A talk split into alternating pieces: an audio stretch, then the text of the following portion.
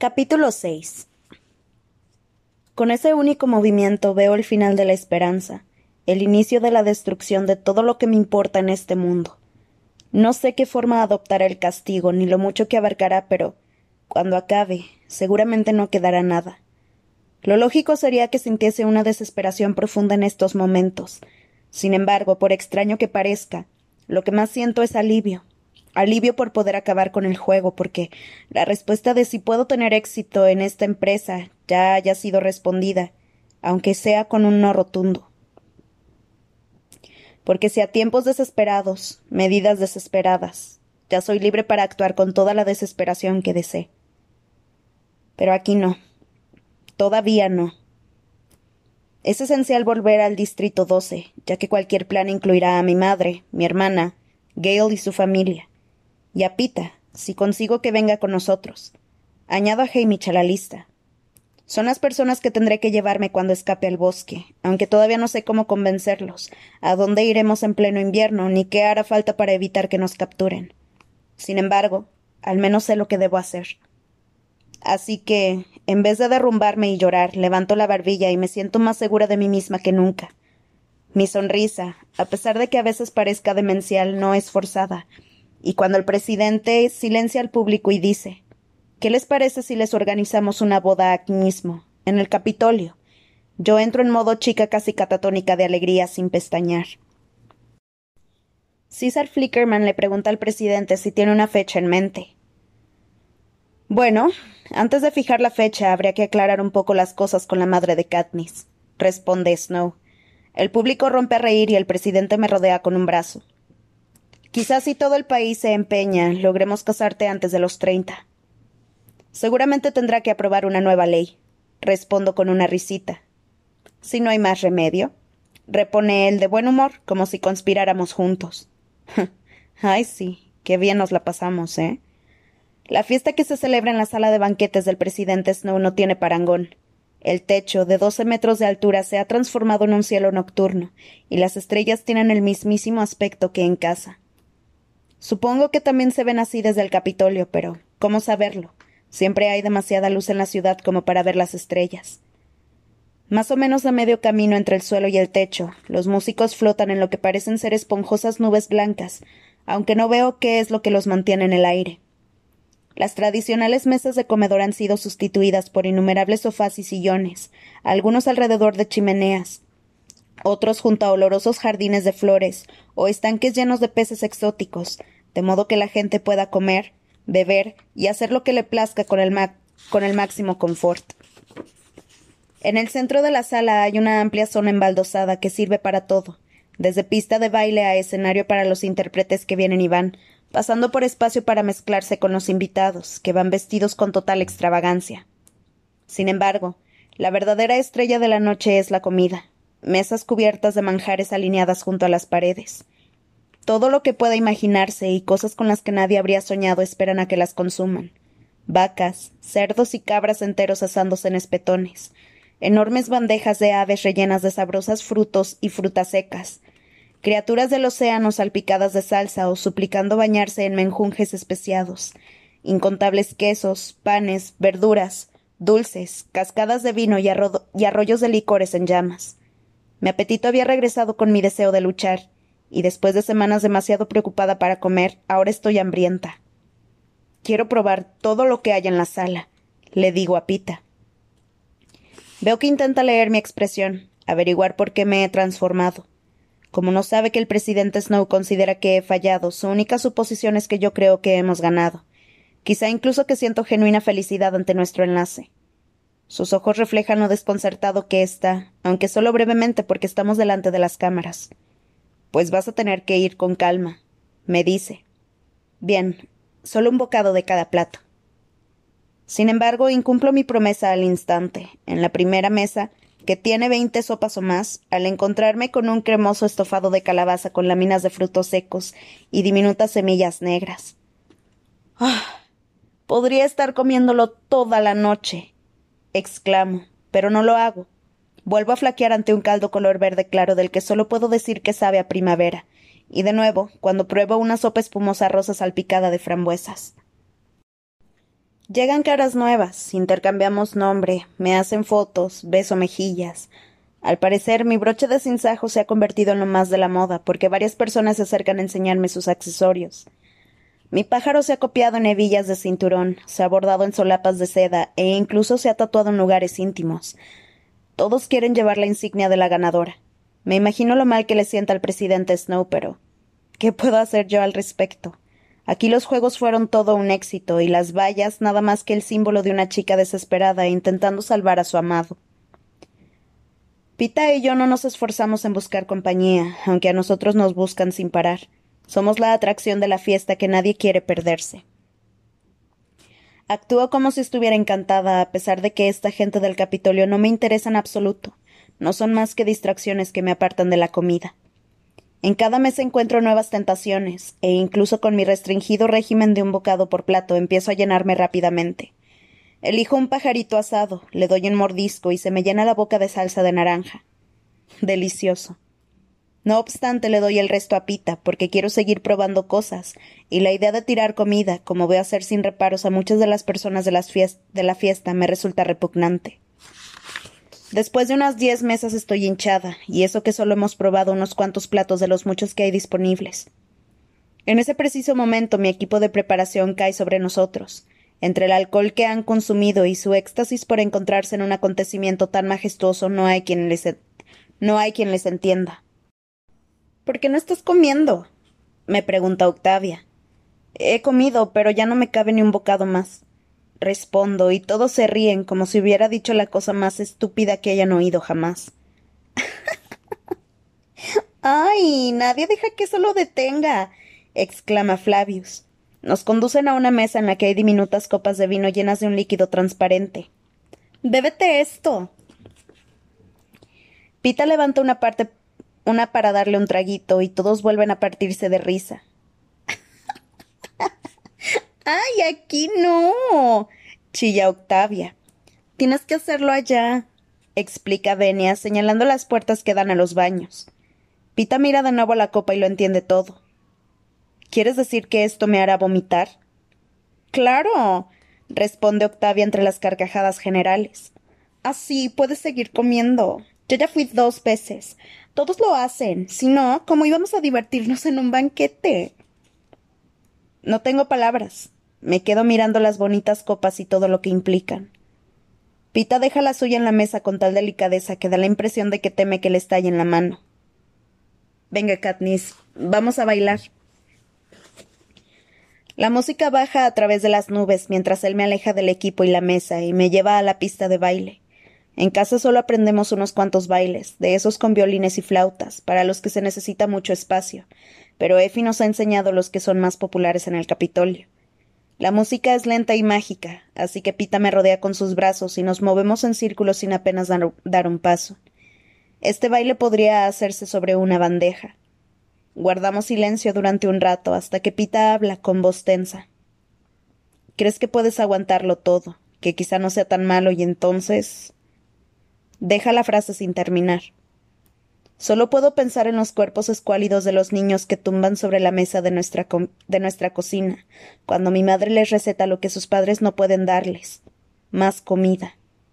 Ahora que somos ricos los envía a casa con algo, pero antes, en los viejos tiempos, no había nada que dar, y en cualquier caso el niño ya no tenía salvación.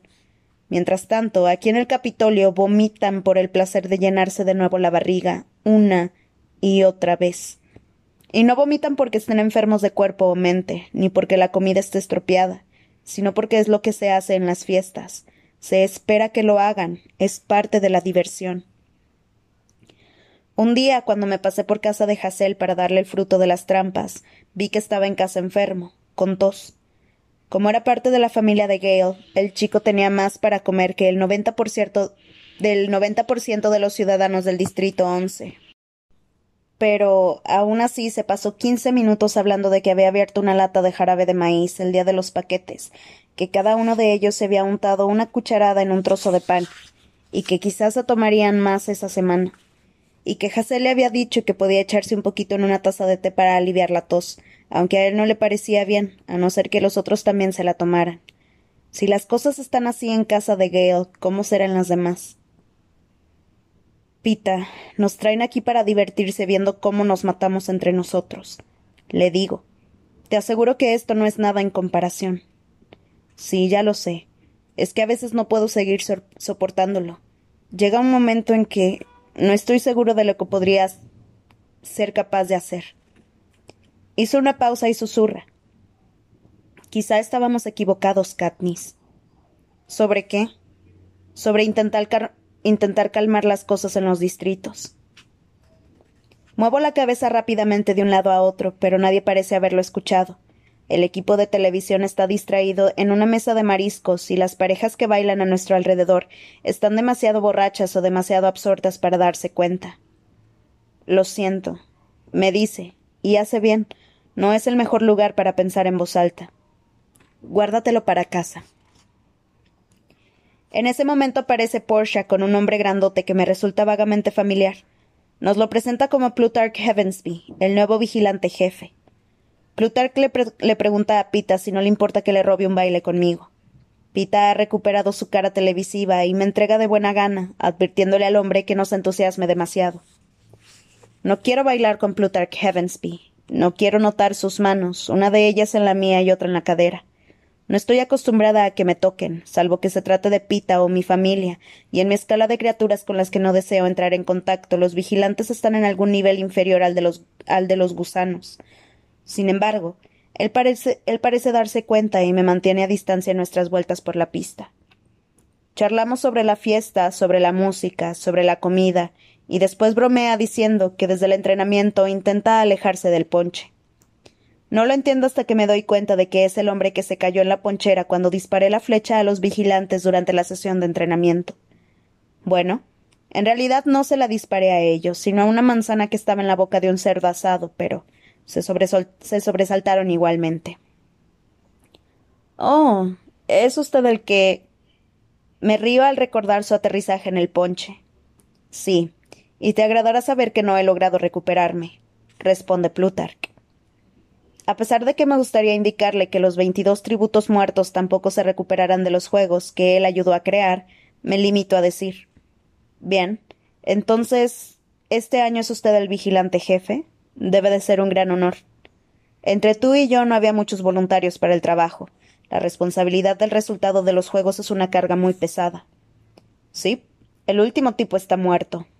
Pienso. Tiene que saber lo que es lo de Seneca Crane, pero no parece muy preocupado. ¿Están preparando ya los juegos del vasallaje de los veinticinco? Le pregunto. Oh, sí.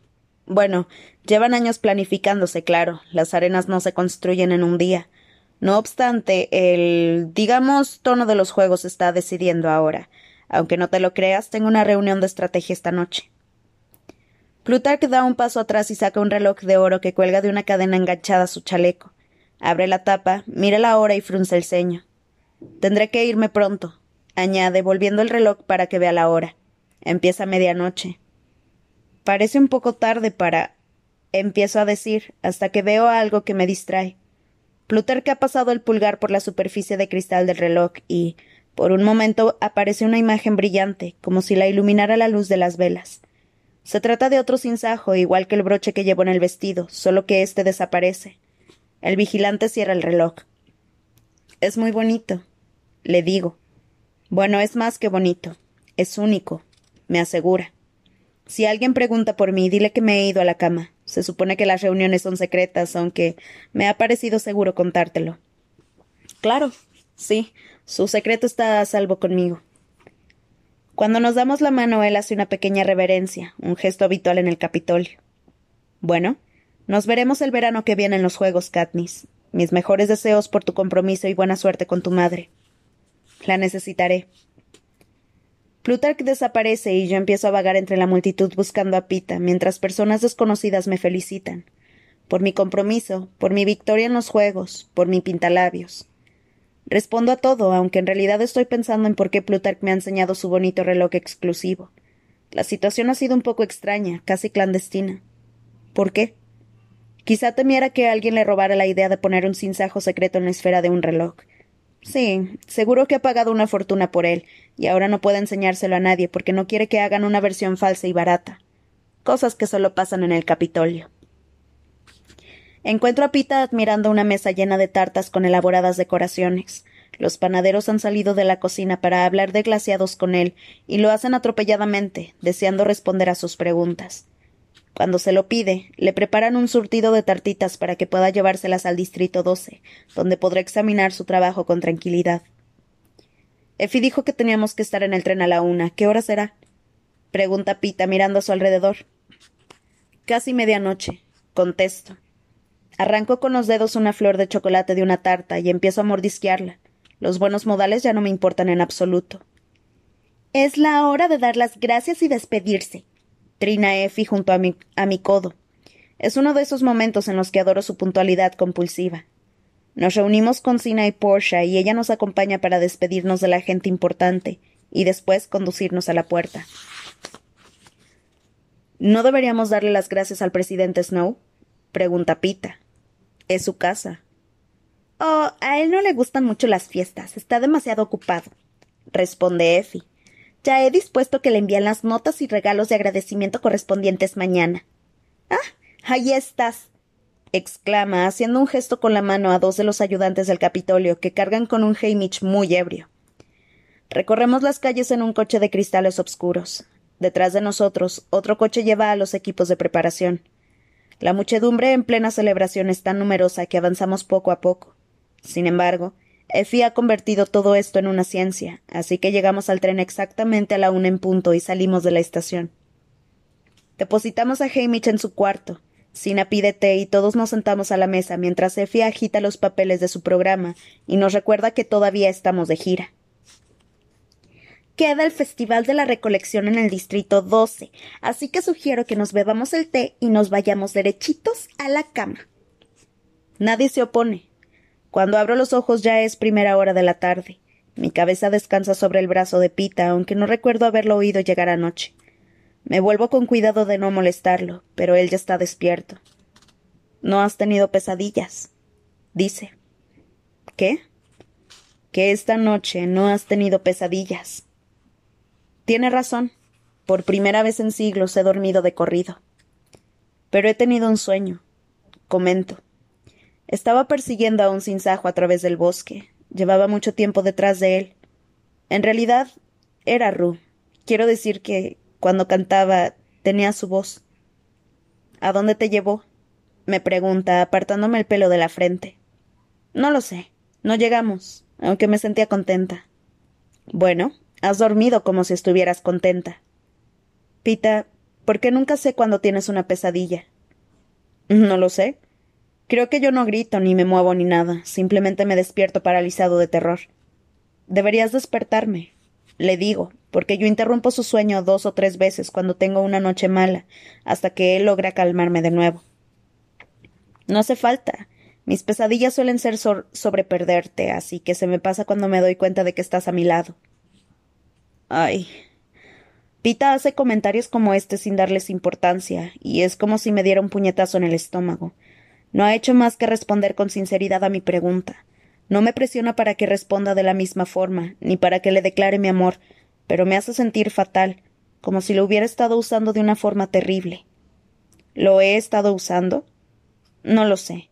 Solo sé que por primera vez me siento inmoral por tenerlo en mi cama, lo que resulta irónico ahora que estamos oficialmente comprometidos. Será peor cuando estemos en casa y vuelva a dormir solo, me dice. Es verdad, casi estamos en casa. La agenda para el Distrito 12 incluye una cena en la casa del alcalde Undersea esta noche y una concentración en la plaza para celebrar la victoria durante el Festival de la Recolección de mañana. Siempre celebramos el Festival de la Recolección el último día de la gira de la Victoria, aunque normalmente se trata de una comida en casa o con algunos amigos, si nos lo podemos permitir. Este año será un acontecimiento público, y como lo organiza el Capitolio, todo el distrito se llenará la tripa. La mayor parte de nuestra preparación tiene lugar en la casa del alcalde, ya que volvemos a estar cubiertos de pieles para las apariciones en exterior. El paso por la estación es breve, lo justo para sonreír y saludar al meternos en el coche. Ni siquiera veremos a nuestras familias hasta la cena de esta noche. Me alegra estar en casa del alcalde en vez de en el edificio de justicia, donde se celebró el homenaje por la muerte de mi padre y donde me llevaron después de la cosecha para la dolorosa despedida de mi familia. Ese edificio contiene demasiada tristeza. En cualquier caso, me gusta la casa del alcalde, del alcalde Undersea, sobre todo ahora que su hija Match y yo somos amigas. Siempre lo hemos sido a nuestra manera, pero se hizo oficial cuando vino a despedirme antes de marcharme a los juegos, cuando me dio el broche del sinsajo para que me trajera suerte. Al volver empezamos a pasar más tiempo juntas. Resulta que Match también tiene un montón de horas vacías que llenar. Al principio resultaba un poco incómodo porque no sabíamos qué hacer. Otras chicas de nuestra edad hablan sobre chicos o sobre ropa, mientras que Match y yo no somos chismosas y la ropa me, me aburre hasta, hasta decir basta. Después de algunos errores me di cuenta de que se moría por ir al bosque, así que la llevé un par de veces y le enseñé a disparar. Ella intenta enseñarme a tocar el piano, aunque lo que de verdad me gusta es escucharla tocar. A veces comemos en su casa o en la mía. Match prefiere la mía. Sus padres son agradables, pero me da la impresión de que no los ve mucho. Su padre tiene que dirigir el distrito 12, y su madre sufre unas feroces jaquecas que la obligan a pasarse días enteros en la cama. A lo mejor tendrías que llevarla al Capitolio, le dije durante una de aquellas jaquecas. No estábamos tocando el piano porque a pesar de encontrarnos dos plantas por debajo de ella, el sonido molestaba a su madre. Seguro que allí pueden curarla. Sí, pero no puedes ir al Capitolio a no ser que te inviten, respondió Match triste. Incluso los privilegios del alcalde tienen sus limitaciones. Cuando llegamos a casa del alcalde, solo tengo tiempo de darle un rápido abrazo a Match antes de que Effie me lleve corriendo a la tercera planta para cambiarme. Después de prepararme y vestirme con un vestido largo, plateado, me sobra una hora antes de la cena, así que voy a buscar a mi amiga. El dormitorio de Match está en la segunda planta, al lado de varias habitaciones de invitados y el estudio de su padre. Asomo la cabeza por la puerta del estudio para saludarlo, pero no hay nadie. La televisión está encendida y me detengo para ver algunas imágenes de Pita conmigo. En la fiesta del Capitolio de anoche, bailamos, comemos y nos besamos. Es lo que están viendo en las casas de todo Panem en estos momentos. La gente debe de estar harta de los trágicos amantes del Distrito 12. Al menos yo lo estoy. Justo cuando voy a salir de la habitación, un pitido me detiene. Me vuelvo y veo que la pantalla del televisor se ha fundido en negro y que aparecen las palabras Últimas noticias sobre el Distrito 8. Mi instinto me dice que es algo que no debería ver, sino que está dirigido al alcalde, que debería irme y deprisa. En vez de hacerlo, me acerco más a la tele. Una locutora a la que no había visto antes aparece en pantalla. Es una mujer de pelo encanecido, con voz ronca y autoritaria. Anuncia que la situación empeora y que se ha establecido un nivel de alerta 3. Se han enviado fuerzas adicionales al Distrito 8 y se ha detenido la producción textil. La imagen cambia para mostrar la Plaza Mayor del Distrito 8, que reconozco porque estuve allí la semana pasada. Siguen viéndose las banderolas con mi cara colgando de los tejados. Debajo de ellas hay una turba. La plaza está llena de gente gritando, con el rostro tapado con trapos y máscaras caseras, tirando ladrillos. Los edificios arden, los agentes de la paz disparan a la multitud y matan de forma indiscriminada. No había visto nunca nada parecido, pero sé que no puede ser otra cosa. Soy testigo de lo que el presidente Snow llama un levantamiento.